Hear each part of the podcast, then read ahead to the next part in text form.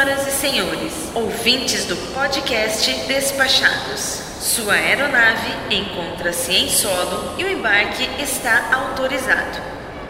Apresentem-se aos nossos agentes para os procedimentos de embarque e tenham todos um ótimo voo.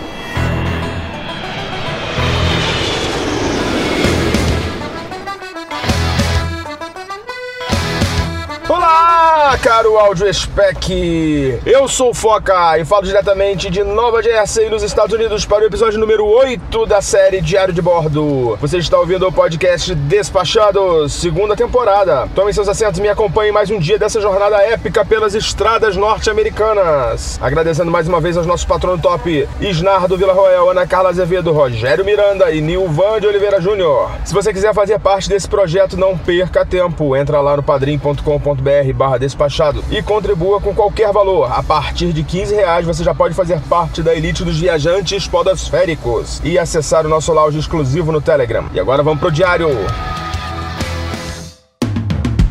E esse nosso oitavo dia foi um dia de translado, né? Um dia que tava, tinha tudo para ser um dia morto, né? Mas acabou não sendo e eu vou contar para vocês como é que foi o final desse dia. Bom, a gente acordou hoje por volta de umas sete e meia da manhã. Tomamos o nosso tradicional café lá do hostel. Basicamente se resumia a algumas alguns waffles, torradas, suco de laranja e uma maçã. Uma coisa que eu não havia falado ainda para vocês é que na sexta-feira ainda eu não deixei o carro no estacionamento pago.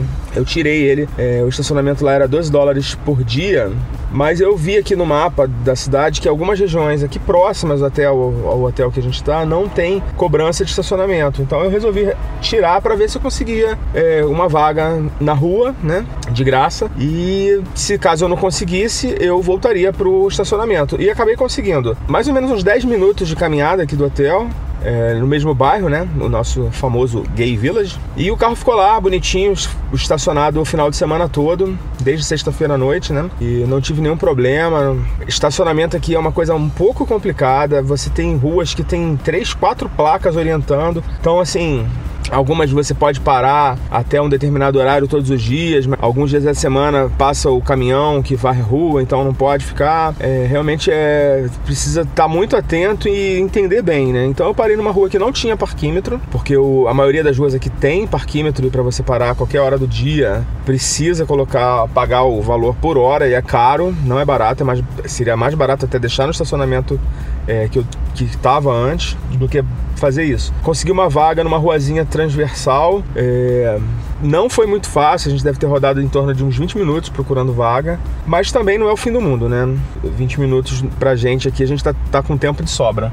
Enfim, voltei lá para pegar o carro, tava tudo certinho, voltei pro hotel, pegamos as coisas e caímos na estrada. Primeiro ponto que eu queria falar para vocês é a travessia da fronteira, né, dos Estados Unidos eu percebi que os canadenses que estavam atravessando a fronteira, eles passavam meio que direto, eles só paravam na cabine, trocavam ali uma, uma meia dúzia de palavras com, com o oficial e seguiam viagem. A gente foi um pouco diferente, ele pegou nosso passaporte, pediu pra gente ir pra inspeção secundária. Eu até achei que ele fosse inspecionar o nosso carro todo, né, porque tinha alguns carros lá que estavam sendo inspecionados. Mas não, era mais para fazer o controle de passaporte mesmo. Então a gente foi pra uma loja grande que tem é, os guichês, né, do atendimento, como se fosse uma imigração mesmo. E ali foi fizemos o procedimento de imigração normal, que a gente faria no aeroporto. A única diferença é que no aeroporto a gente paga pela taxa da imigração junto com a passagem. E como a gente estava fazendo a travessia pela fronteira, é, a gente pagou 12 é, dólares, né, 6 por pessoa, para fazer esse trâmite lá e depois ele liberou o nosso passaporte. A gente deve ter ficado uns 15 minutos mais ou menos nesse procedimento. Não tinha fila, estava vazio, mas demorou um pouco porque até ele chamar a gente demorou uns minutinhos. Mas enfim, foi tranquilo. Depois a gente pegou o carro e seguiu viagem. A fronteira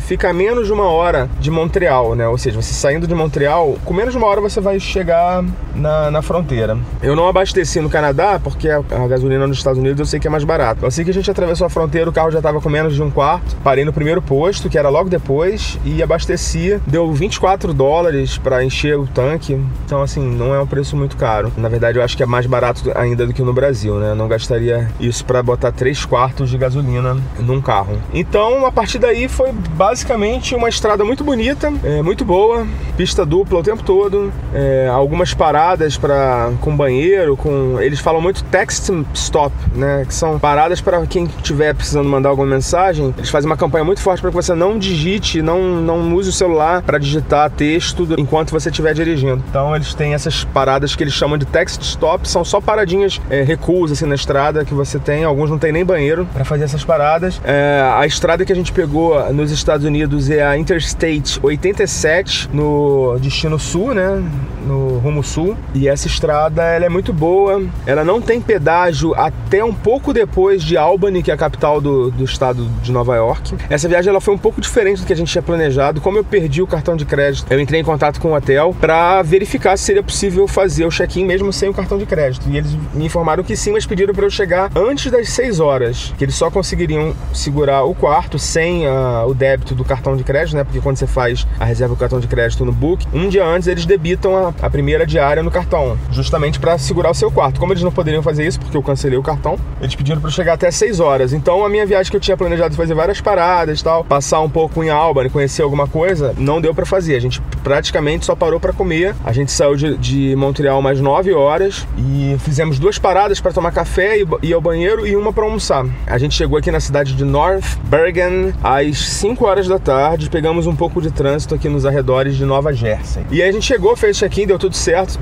paguei eh, em dinheiro, né? Porque não, tá, não tava com cartão de crédito. É, nunca paguei tão caro para ficar num Super 8, que para quem já foi para Flórida sabe que é aquele estilo motelzão americano. A diária aqui custa 120 dólares. É bem caro para os padrões do, do, desse hotel e para os padrões de outros estados, né? Porque aqui em Nova York realmente é um lugar que a hospedagem não é barato. É, eu optei por ficar aqui porque, eu, como eu vinha de carro, eu precisava de um local com estacionamento. E dos locais com estacionamento em Manhattan é impossível possível ficar. É, então eu procurei Nova Jersey, porque aqui tem um ônibusinho que faz o trajeto para a ilha de 15 15 minutos, é super rápido. É, como a gente chegou mais cedo, eu não sabia muito bem o que a gente ia fazer, não tinha planejado nada para hoje, né? Os meus planos eram para fazer as paradas no, no, trajeto. Então, como a gente chegou mais cedo, eu falei: ah, vamos dar uma volta, né? Vou pegar o carro e vou para dar uma volta em Manhattan, fazer um mini city tour e vamos ver o que que dá. Aí, assim, depois eu acabei ficando um pouco meio desanimado,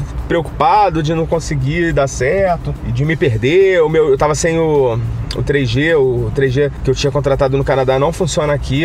Mas enfim, resolvi ir, né? Fiquei com um pouco de medo, mas criei coragem e fui assim mesmo. A ideia era só realmente atravessar o túnel para a ilha, dar uma volta lá na Times Square e no Central Park e voltar.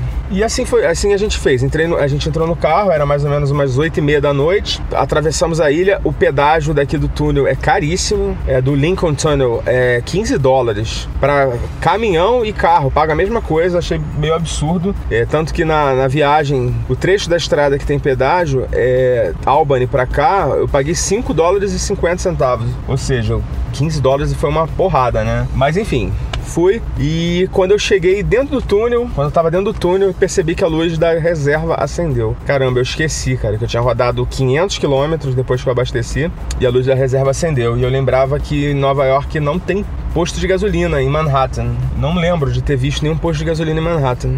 Enfim, fomos, atravessei, chegamos na ilha, aí a gente passou por trás do, do Port Authority, pegamos a sexta, e eu percebi que o, a, minha, a minha autonomia que aparece aqui no painel, ela começou a cair muito rápido, né? Quando eu cheguei lá, a minha autonomia era de 100 km, eu falei, ah, tranquilo, 100 km dá para rodar pra caramba. Mas é, me, com o trânsito, parado no trânsito, ela começou a cair, cair, cair. Eu falei, caramba, ferrou, não vou poder fazer o City Tour nesse trânsito, porque já pensou ficar sem combustível aqui? Aí eu botei no GPS para voltar pro hotel. E não ia dar tempo de passar no Times Square, porque o Times Square, para quem não conhece, é a região mais engarrafada da cidade de Nova York. Enfim, botei no, no GPS e a gente foi, pegou uma ruazinha para voltar. E quando a gente olha para a direita, a gente deu de cara assim com o Times Square, né? A gente tava na, na sétima, eu acho, na sétima avenida. A gente tava cruzando a sétima avenida pela rua 39. E a gente deu de cara assim com o Times Square lindo, todo iluminado tal. A Ursula ficou encantada. Aí eu falei: "Ah, não, cara, eu vou dar um jeito de parar por aqui". E por incrível que pareça, logo na frente tinha uns carros parados do lado esquerdo e umas vagas um pouco mais à frente.